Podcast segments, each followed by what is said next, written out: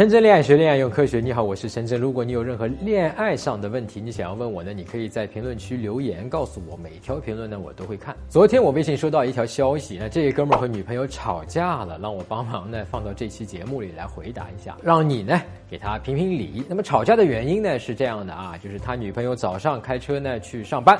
结果呢，车刚启动就出现了一个故障灯，然后他女朋友就打电话给这个哥们问怎么办，然后这个哥们呢就各种排除，对吧？手刹放没放呀？发动机有没有异响呀？缺不缺冷却液呀？等等等等，他还挺懂的啊。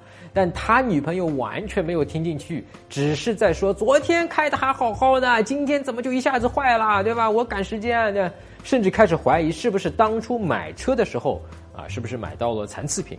然后两个人 就因为这个事情就吵起来了，对吧？这哥们儿也是又好气又好笑啊！平时看的段子里发生的事情，哎，怎么就居然发生在自己身上了？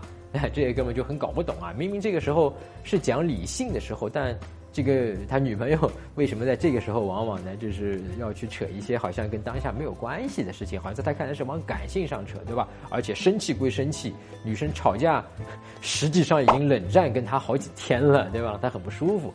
感觉好像，甚至他有点怀疑，是不是因为这个事儿要跟我分手？那太夸张了，对吧？你们问我啊，该怎么结束跟他的这个冷战？因为他不想再冷战下去了。那么万一因为真的就是这样一个小事分手啊，那么到时候再去挽回，那就得不偿失了嘛。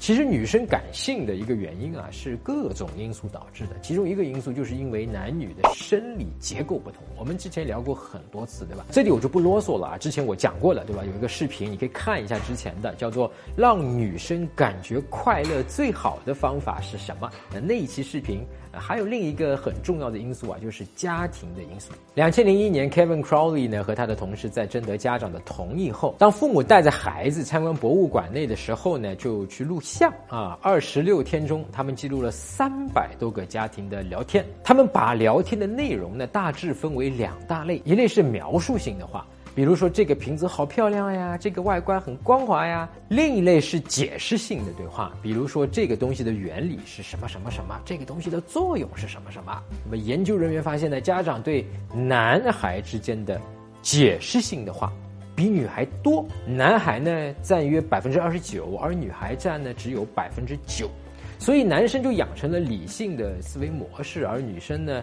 就会更懂得审美，更注重情感，也就是感性的思维模式。那所以在日常中和女朋友发生争执的时候呢，哥们儿你不要去归结究竟是谁的错，那么这样只会激化你和女生之间的矛盾，而是从情感层面去和女生对话。把聚光灯打在对方身上，去感受她现在生气的点是什么？因为一般情况下，女生生气的点可能并不是当下的这一件事儿，有可能是你处理这件事儿的一个态度、讲话的态度，让她感觉到了不安全感。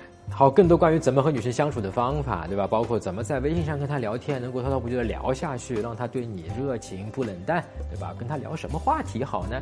对吧？或者是怎么把她约出来？约会中要注意什么？包括怎么挽回她啊？怎么用科学的方法把她约出来？怎么用科学的原理来增加和她之间的吸引和亲密度等等啊？